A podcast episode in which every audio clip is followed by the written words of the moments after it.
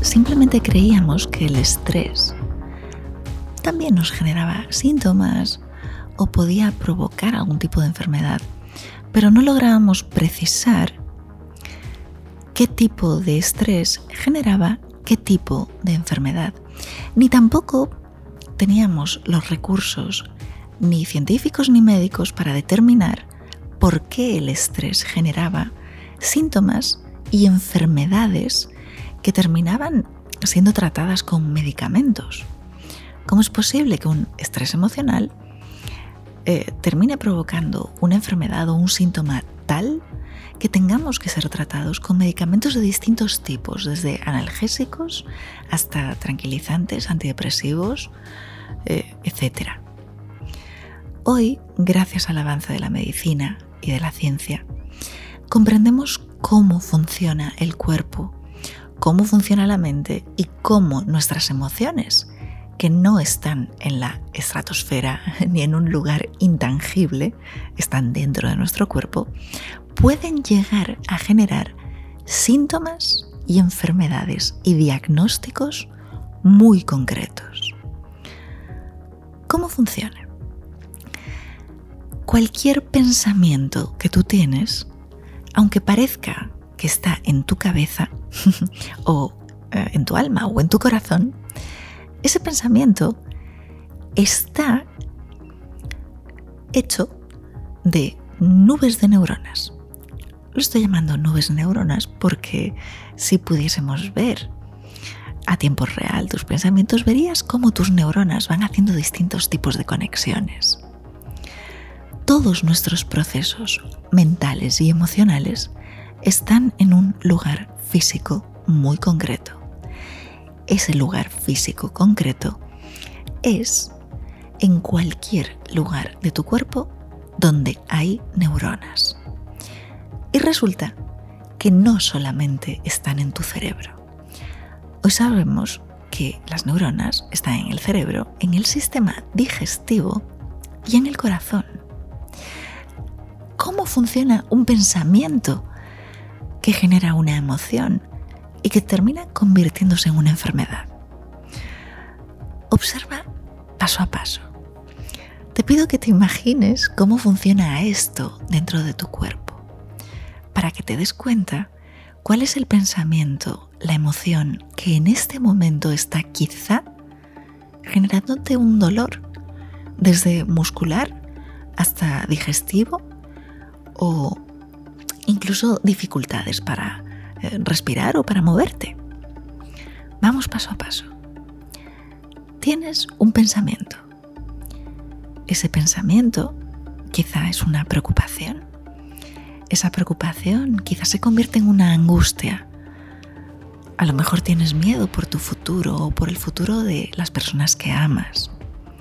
Cuando eso sucede, ese pensamiento y esa emoción que están en tus neuronas hace que tu cerebro conecte con tu sistema hormonal y con tu sistema nervioso.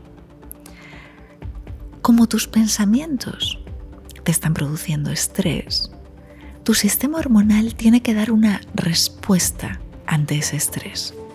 Y ante el estrés solo hay tres respuestas biológicas que los mamíferos somos capaces de dar. Correr, pegar o hacerse el muerto. Tú tienes configurada una respuesta ante el estrés y esa respuesta ante el estrés te viene configurada por las vivencias que tuvo tu madre mientras estabas en su vientre, principalmente. ¿Por qué? Porque en esos nueve meses que estamos en el vientre de nuestra madre, fabricamos nuestro sistema hormonal, fabricamos nuestro cerebro, fabricamos todos nuestros órganos y esos nueve meses más los tres primeros años configuran tu respuesta ante el estrés, correr, pegar o hacerse el muerto. Y la respuesta ante el estrés que vas a configurar va a depender del estrés que ha vivido tu madre mientras tú estás en su vientre y del estrés que viven tus padres o tu familia o las personas que están más cerca de ti mientras creces hasta los tres años. ¿Por qué? Porque es hasta los tres años que tu sistema nervioso se está terminando de cocinar. Entonces, cada vez que tú tienes un pensamiento, ese pensamiento va a activar a tu sistema hormonal y a tu sistema nervioso, porque tu cerebro a través de ese pensamiento los va a activar. Ese sistema hormonal y nervioso que tú tienes va a dar una respuesta.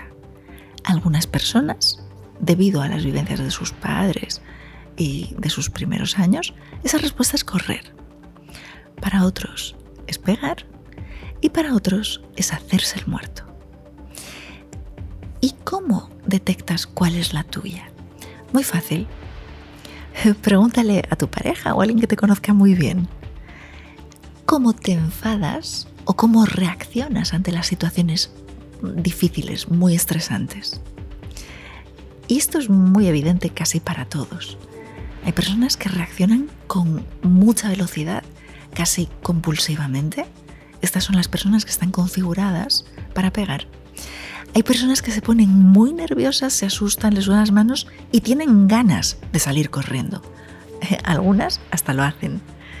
Esto es que su respuesta ante el estrés es correr. Y hay otras que se quedan paralizadas, bloqueadas, como si no pudiesen ni siquiera hablar. Esto es que su respuesta ante el estrés es hacerse el muerto. Son respuestas biológicas que están grabadas en nuestro cuerpo porque nuestra biología ha demostrado que sirven para sobrevivir. Lo que pasa es que los humanos hemos desarrollado además no solamente eh, sistema nervioso, hormonal, como todos los mamíferos, sino que hemos generado una sociedad que hace que no podamos actuar esas respuestas ante el estrés. Cualquier animalito que se asuste lo va a hacer, va a correr, va a pegar o se va a hacer al muerto. Nosotros, aunque tengamos ganas de correr, hay muchas situaciones en las que no vamos a salir corriendo. Y lo mismo, que tengamos ganas de, pegar, pues tampoco lo vamos a hacer. Ni tampoco nos vamos a hacer a los muertos. ¿no? Que esto, no sé si has visto vídeos en YouTube de conejitos que se quedan así como tiesos eh, y luego al rato reaccionan. Esto es porque el cuerpo está preparado para hacerlo. Pero como nuestra sociedad ha ido reconfigurando eso que hacemos, muchas veces, aunque nuestro cuerpo esté preparado para correr, no se lo permitimos. ¿Qué pasa? Esto ya va a hacer que dentro de ti empiecen a aparecer síntomas. Si tienes ganas de correr, lo que va a suceder es que vas a tener un pico de insulina, un pico de cortisol, quizá un pico de adrenalina. Y esto va a hacer que se inyecte azúcar en sangre, porque el azúcar es la energía más inmediata, para que salgas corriendo rápido. Pero como tú no sales corriendo, lo que va a suceder es que el azúcar se va a tener que convertir en grasa. Y es por eso que muchas personas, aún estando a dieta, engordan casi respirando. Y esto es porque el estrés les somete a un pico de azúcar en el cuerpo porque saldrían corriendo, pero como no salen corriendo, ese azúcar se tiene que convertir en grasa porque el cuerpo también sigue las leyes de la termodinámica y la primera ley de la termodinámica dice que la energía ni se crea ni se, ni se destruye, solo se transforma.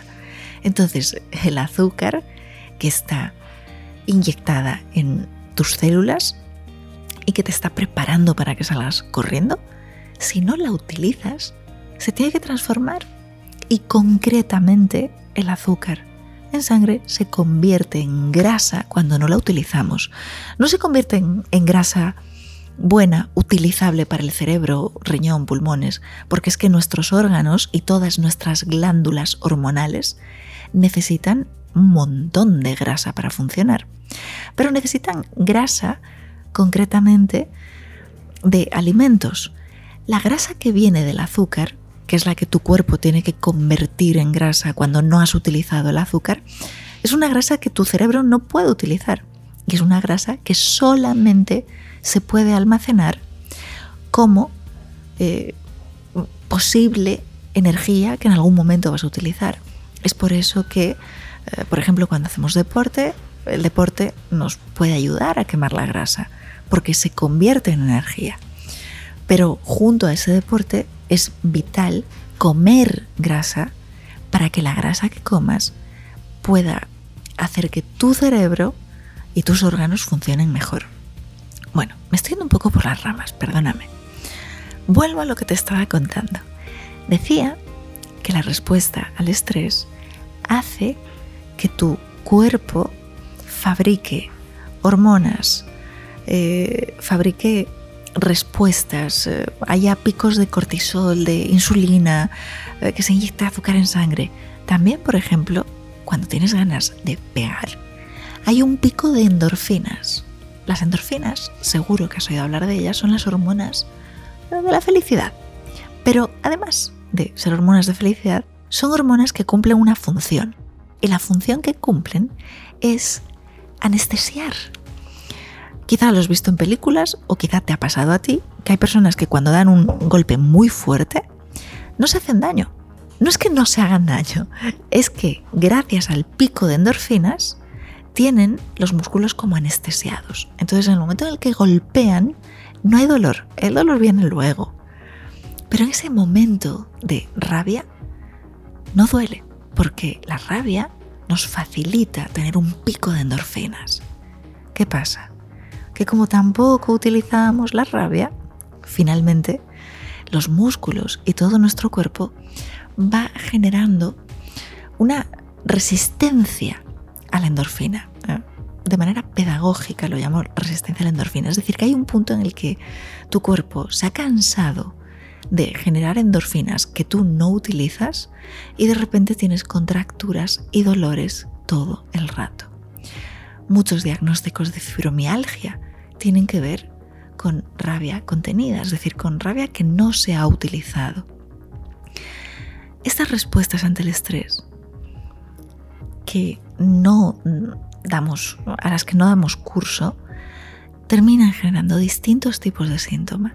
Ahora mismo simplemente te he contado, por ejemplo, lo que puede provocar eh, sobrepeso o lo que puede provocar distintos dolores musculares, pero de la cabeza a los pies hay muchísimos síntomas, diagnósticos, enfermedades que están directamente vinculados con tus emociones y con tus pensamientos.